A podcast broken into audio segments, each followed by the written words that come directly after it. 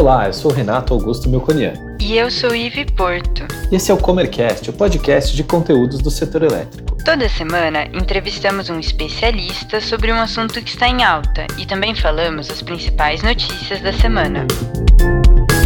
Nesse episódio, continuaremos a série de entrevistas com os clientes da Comerc que representam diferentes setores da economia. Eles falaram sobre os efeitos da pandemia do novo coronavírus para empresa e segmento, quais foram as medidas adotadas, as lições aprendidas com esse desafio inesperado e também sobre as perspectivas diante desse novo momento mundial. São seis episódios do Comerc Convida, com trocas riquíssimas sobre as boas práticas de cada empresa. Vale a pena ouvir. As entrevistas também estão disponíveis no canal do YouTube. Nesse episódio, convidamos Eduardo Trajano, diretor de engenharia e instalação da Riachuelo. Eduardo compartilhou um pouco sobre os impactos da pandemia na rede varejista, com o fechamento de todas as lojas, com as medidas preventivas ao novo coronavírus.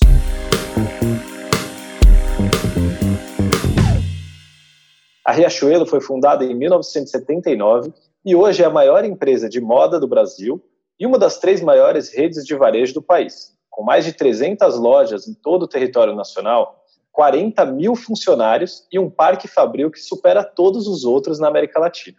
Para entrevistar o Eduardo e saber mais sobre os planos da Riachuelo no pós-crise, está comigo a Laís Guimarães, sócia e executiva de relacionamentos da Comerc Energia e ponto de contato da Riachuelo com a Comerc. Sejam muito bem-vindos. Eduardo, a Laís e eu vamos intercalar algumas perguntas sobre a Riachuelo, como ela está passando a crise do Covid e qual a sua visão de futuro para o setor da moda e do varejo. Mas antes disso, eu gostaria de pedir para você e para a Laís se apresentarem. Meu nome é Eduardo Trajano, como você bem falou, o pessoal me conhece mais como Trajano no mercado, por muitos anos no varejo, aí, em torno de 25 anos. Sou formado em engenharia, em administração de empresas, tenho MBA em gestão de projetos, também em conhecimento, tecnologia e inovação, além de especializações em gestão de shopping center e gestão de varejo. Hoje eu atuo como gerente geral na área de engenharia e arquitetura da Riachuelo. É responsável por todos os processos e projetos, seja no início, na, na viabilidade dos projetos, no desenvolvimento dos projetos, na contratação e execução das obras físicas, uh, bem como também a manutenção e gestão de utilidades. Isso compreendendo não só as lojas, call centers, centros de distribuição, inclusive parte do Parque Fabril. Olá, pessoal. Eu sou Laís Guimarães. Minha formação é Engenharia de Energia, com MBA em Gestão Empresarial. Eu tenho 10 anos de experiência neste mercado, dos quais 8 eu estou na Comerc. Hoje eu atuo na área comercial e sou a gestora do grupo Riachuelo no Mercado Livre de Energia. Trajano, falando um pouquinho da pandemia, conta pra gente como a Riachuelo foi impactada e quais foram as primeiras medidas que vocês tomaram para conseguir lidar da melhor forma possível com essa situação, né? Em março aí, que foi quando nós fechamos 100% das nossas lojas, nós tivemos que lidar com uma queda de receita repentina de 95%. Isso foi extremamente impactante uh, e a gente teve que se adaptar a uma nova realidade, como todas as empresas, enfim, a home office, mas uh, ao mesmo tempo a gente teve que se voltar para outros canais de venda, o que foi bastante positivo. Então, em um curto espaço de tempo, nós desenvolvemos outros canais, como o WhatsApp, o nosso, que a gente chama Riacho Lovers, que cada um dos nossos colaboradores atua como vendedor da marca, o drive-thru, o Women Store, que é uma espécie de ship from store. Enfim, uh, a gente teve incentivo também, obviamente, ao e-commerce, que cresceu muito com esses canais. Enfim, foi um momento que a gente teve que se adaptar. E, óbvio, no primeiro momento, uh, a gente teve que ter um cuidado muito grande com o nosso caixa. Por conta disso, também, como medidas iniciais, a gente também enfim, demos férias para os nossos colaboradores, inserimos uma parte deles na, naquela medida provisória de suspensão jornada, redução de jornada. Óbvio, tivemos que repactuar vários contratos de ocupação, né, locação, em especial locação de shoppings, isso foi uma prática de todo o mercado, e mesmo alguns contratos de serviço, tentando, enfim, preservar a saúde financeira da, da empresa, de tal maneira fazer menos presentes os impactos negativos aí desse momento aí da pandemia. Trajano, você falou aí que o impacto foi bem forte para Riachuelo, 95%, é um número bem expressivo, né? Praticamente tudo, né? Agora a gente já está no meio, espero que para o final né, dessa pandemia. É, queria saber se vocês já têm planos de retomada das atividades para enxergar uma, uma recuperação. exemplo de, enfim, da maioria dos segmentos do varejo, nós começamos a, a, os movimentos de reabertura em abril, final de abril. Foi, enfim, com 20 lojas, aí vai. Cada semana foi uma batalha para a gente tentar buscar conciliar tanto as variáveis relacionadas à parte legal, obviamente, onde procurando achar um ponto em comum entre governo federal, mais o governo federal, mais o municipal e estadual, para ver onde que tínhamos decretos que podíamos uh, permitir a abertura, e, obviamente, cruzando com as informações uh, da área de saúde, vendo as curvas de crescimento, uh, vendo, enfim, os índices de contaminação. Fazendo esse cruzamento aí, nós começamos aí essa batalha aí de, de a gente buscar a reabertura segura dos mercados. Hoje nós estamos aproximadamente 240 lojas abertas e a gente espera que a partir de agosto, entre meados, final de agosto, ter 100% das operações abertas, segundo o nosso rigoroso protocolo, que é, uma, é um ponto bastante importante. Essa questão do protocolo de reabertura algo, algo que a gente está tá buscando tratar com máxima seriedade, de tal maneira que a gente faça a jornada de compra do nosso cliente uh, da melhor maneira aí possível. Indo em linha com esse protocolo, a gente sabe que a Riachuelo ela se preocupa muito também com seus colaboradores e tem ações diferenciadas é, no que tange boas práticas sociais. E daí eu queria que você contasse, se você puder, um pouquinho disso para gente. Bom, especificamente em relação a essa, esse momento do Covid, eh, nós elaboramos protocolos específicos para nossa retorno à matriz, que ainda não se deu, mas já, já preparamos protocolos para aqueles que precisam, de alguma maneira, estar presentes no site, e também, principalmente, preparamos protocolo para as lojas. Nesse processo de elaboração dos protocolos, a gente buscou ter a participação de um parceiro nosso, que é o HBC, o Health Building Certificate, que é uma empresa certificadora que tem uma certificação de bem-estar, que nós até tivemos essa certificação de bem-estar para a nossa obra do Banco Midway e também da nossa loja flagship do Morumbi. E tendo em vista esse approach deles de bem-estar e saúde, nós nos valemos dessa, dessa parceria para poder elaborar inclusive, certificar nosso protocolo, ou seja, para ter convicção de que o nosso protocolo traria segurança tanto para os nossos colaboradores e também nossos clientes. Ah, então, esse é um ponto assim, é, que eu vejo bastante positivo nessa retomada, essa preocupação com o bem-estar e saúde das pessoas que, que vão estar frequentando os nossos ambientes. Bom, além disso, de um modo geral, nós temos uma área de sustentabilidade desde 2017, tem trabalhado principalmente em questão de diversidade, esse é um dos eixos dela, cuidado na cadeia de fornecimento, que, é, como bem sabe, a cadeia de fornecimento vestuário de moda ele tem uma série de fragilidades sociais, uhum. caracterizações. Hoje, posso dizer que 100% da, da nossa cadeia é auditada. Uh, além disso, também tem um trabalho muito bacana na parte de gestão de resíduos. Hoje nós temos a plataforma verde, de um parceiro, a Greening TV, que basicamente via sistema blockchain, ela consegue rastrear todos os resíduos gerados nas nossas atividades, seja os resíduos orgânicos ou mesmo os resíduos recicláveis que voltam para o nosso centro de distribuição.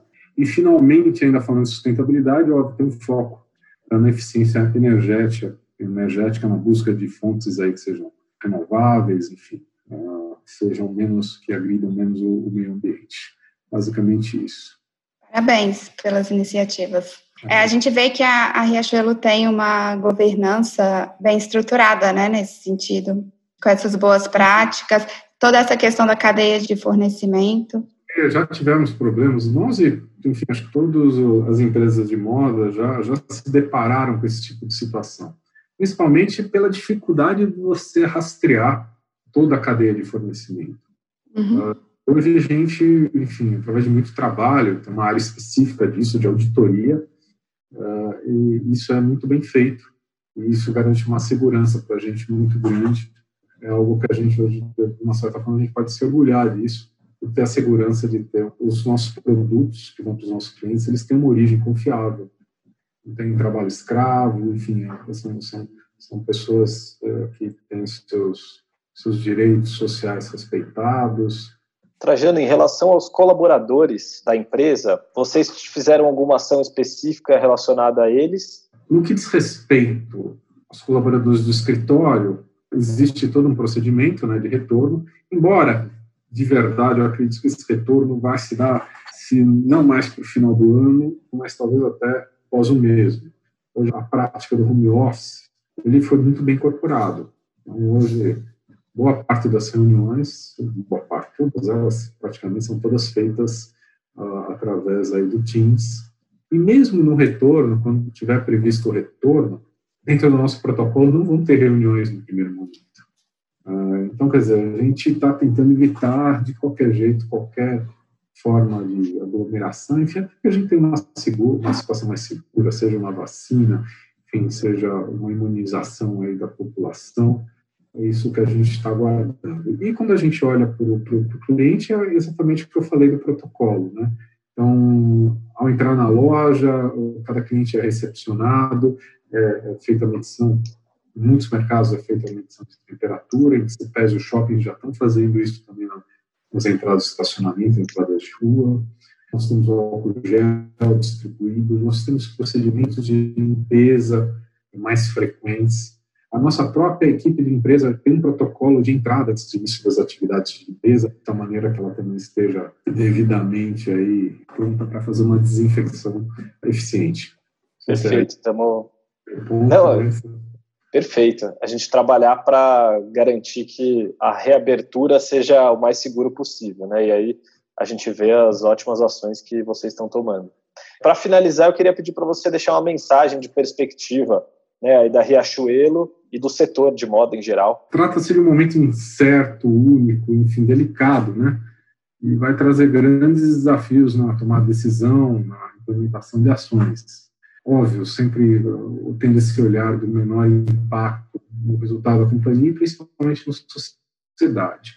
No entanto, essa ameaça, se olhada da, por um outro lado, ela pode ser encarada como, enfim, uma oportunidade. Nosso próprio aprendizado que nós estamos tendo nessa época, o próprio trabalho remoto, esse é um bom exemplo, vai fazer com que a gente ganhe uma eficiência, eficiência na própria gestão. Talvez nossos orçamentos de viagem, não só desse ano, mas daqui para frente, eles vão ser reduzidos, porque a gente percebeu que a gente não precisa ter a presença física em todas as situações. Talvez em algum momento, numa vistoria de obras, sim, necessário. Isso falando um pouco da minha área. Mas em boa parte do, das situações, a gente pode ter reuniões remotas e e podem fluir de uma maneira, ah, enfim, muito adequada. E principalmente quando a gente olha nosso negócio, o que a gente conseguiu acelerar no e-commerce, outros canais como WhatsApp, Chip from Store, enfim, a gente teve a oportunidade de antecipar, muitos falam aí, foram antecipados há cinco anos em, em, cinco meses, né? Eu, eu não acho isso, eu acho isso correto, eu acho que pode ter, se não foram cinco meses, mas certamente no final do ano a gente vai ter, vai olhar para a empresa e ver uma empresa muito diferente, muito melhor do que era antes. Então, eu acho que se tem os malefícios, né, a gente está falando de vidas humanas, estamos falando da própria crise financeira que a gente vai estar tá enfrentando, por outro lado, a gente vai ter mudanças de hábitos com impacto tanto na nossa profissão como também pessoais, sabe? Você tem que deixar de ficar pessoas que se deslocam às vezes duas horas, duas horas e meia entre ir e voltar para o trabalho, hoje podem ficar em casa. É, enfim, a gente vai ter impactos positivos não só no negócio, mas também para a vida das pessoas. Então, acho que, não sei se é um exercício de otimismo, mas eu, eu procuro também enxergar assim esse momento. É, com o otimismo que a gente tem que olhar para o futuro sempre, né? Trajano, queria agradecer muito a sua presença, a sua participação. Laís, muito obrigado por participar aqui do Comerc Convida. É um prazer falar com vocês, com o Trajan. A gente tem um, um relacionamento próximo, né? em função da atuação da parte comercial. Trajano é sempre solícito. Enfim, é um prazer trabalhar com vocês, com a sua empresa. E estamos aí para próximas conversas. Espero num momento melhor do que este. Com otimismo a gente vai. Não, perfeito. A gente tem muita admiração aí pelo trabalho da Comer, que foi um grande parceiro nosso, que cada vez mais tem o seu relacionamento fortalecido, não seja no Mercado Livre, mas hoje tem projetos de eficiência energética que estamos fazendo hoje nas fábricas. Enfim, é um prazer poder aí estar participando aí da história de vocês. Aí. Obrigada, Trajano. Muito obrigado. Se você ficou com curiosidade para conhecer mais a Riachuelo, entra no site riachuelo.com.br e até o próximo Comerc Convida.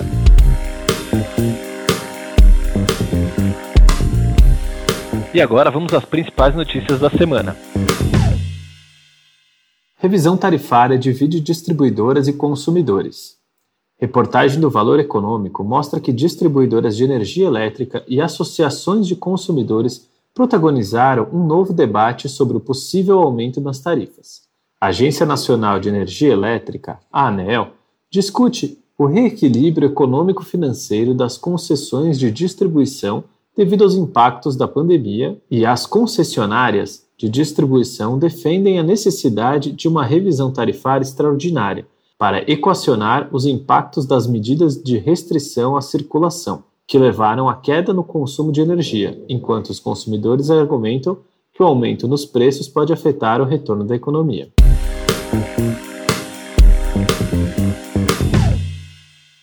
Mercado Livre se consolida como ambiente mais atrativo para projetos de geração renovável. O mercado livre de energia tem se consolidado como o ambiente mais atrativo para o desenvolvimento de projetos de geração renovável, apesar das ditas vantagens do mercado regulado, como acesso prioritário à conexão e contratos de longo prazo. Ao mesmo tempo, o modelo de autoprodução tem ganhado força entre as renováveis, principalmente a autoprodução equiparada. O assunto foi debatido em painel no evento Brasil Wind Power realizado entre os dias 27 e 29 de outubro.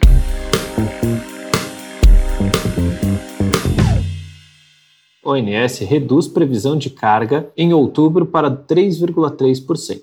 O Operador Nacional do Sistema Elétrico revisou para baixo a previsão da carga do Sistema Interligado Nacional em outubro, em relação à estimativa divulgada na semana anterior. O órgão prevê agora uma carga de 71.807 megawatts médios neste mês, com um crescimento de 3,3% ante igual período do ano anterior. A previsão anterior era de um aumento de 4,7% na mesma comparação. O objetivo da Lei do Gás não é criar subsídios, mas aumentar competição. O projeto de lei 4476 de 2020, relativo à nova lei do gás e que está em trâmite no Senado, não busca criar subsídios, mas aumentar a competição e ampliar o mercado do insumo energético, de acordo com o Ministério de Minas e Energia.